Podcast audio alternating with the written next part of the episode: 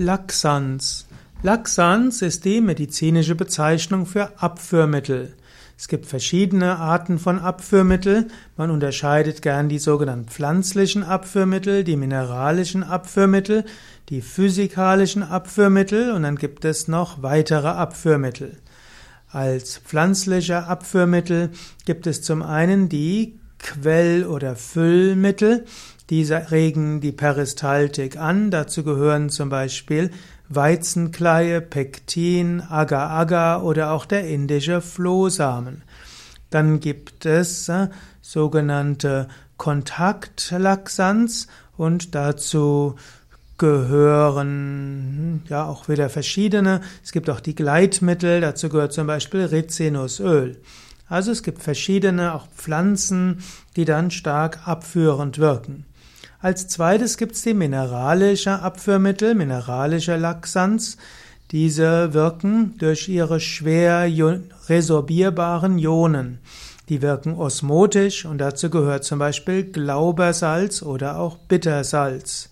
Vielleicht ein pflanzliches Abführmittel, das äh, eben auch äh, durch Kontakt eben wirkt, das ist zum Beispiel Senna-Blätter.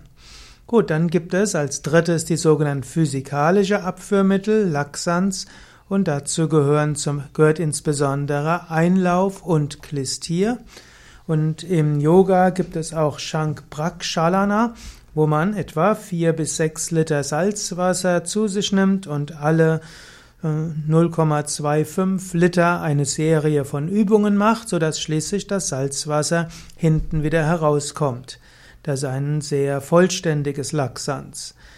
Es gibt darüber hinaus auch noch chemisch-pharmazeutische Laxans, die aus äh, verschiedenen Wirkstoffen zusammengesetzt sind. Man sollte sich aber bewusst sein, Laxans sollte nur im Ausnahmefall verwendet werden. Im Normalfall sollte man einfach eine gesunde Ernährung haben mit Vollkornprodukten, Hülsenfrüchten, Obst, Gemüse, Salate, vielleicht noch Nüsse und Samen und dann hat man alles, was man für eine gesunde und gute Darmfunktion braucht. Wer sehr viel tierische Produkte zu sich nimmt, wer Weißmehlprodukte, Zucker zu sich nimmt, der braucht sich nicht zu wundern, wenn er dann entweder Reizdarm bekommt oder auch Verstopfung.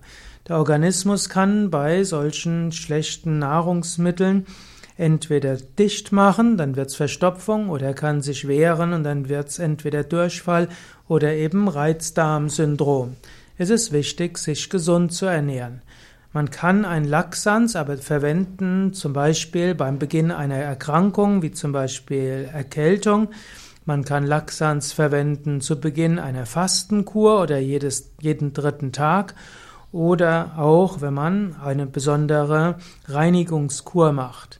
Wenn man zu häufig Laxans äh, anwendet oder Laxantien anwenden, müsste man eigentlich sagen, oder Laxativa anwendet, dann kann das zu Problemen im Darm führen. Es kann sogar den Darm noch etwas träger machen. Auch äh, können Laxantien dem Organismus Flüssigkeit und Mineralstoffe entziehen. Und auch pflanzliche Abführmittel können Entzündungen an Enddarm und Gewöhnung bewirken. Also Laxans sollte nur in einem engen Bereich Anwendung finden und nur bei wirklich wichtigen Gründen. Ansonsten ist es klüger, eine gesunde Ernährung zu haben. Gegen Verstopfung wirkt übrigens auch ausreichend Flüssigkeit zu sich nehmen, Wasser oder Kräutertees. Es ist auch hilfreich, äh, Yoga-Übungen zu machen, die auch die Darmbewegungen in Gang setzen und auch Atemübungen wie Kapalabhati wirken sehr gut für den Verdauungstrakt. Sanfte Laxantien sind zum Beispiel auch Trockenfrüchte, zum Beispiel Feigen oder auch Pflaumen, Trockenpflaumen oder auch sogar Rosinen, aber insbesondere Trockenfeigen und Trockenpflaumen können auch helfen, die Darmtätigkeit auf sanfte Weise anzuregen. Und wenn man dort nur etwas zu sich nimmt, dann spricht dort auch nichts dagegen.